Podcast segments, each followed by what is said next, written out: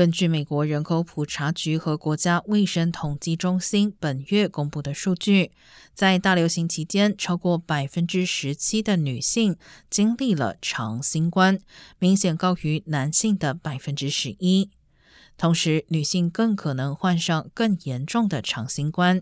女性中有约百分之二点四出现了严重限制其正常活动的症状，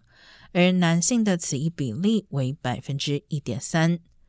整体而言，超过百分之十四的美国成年人曾患有长新冠。目前也仍有百分之七的美国成年人正在经历长新冠，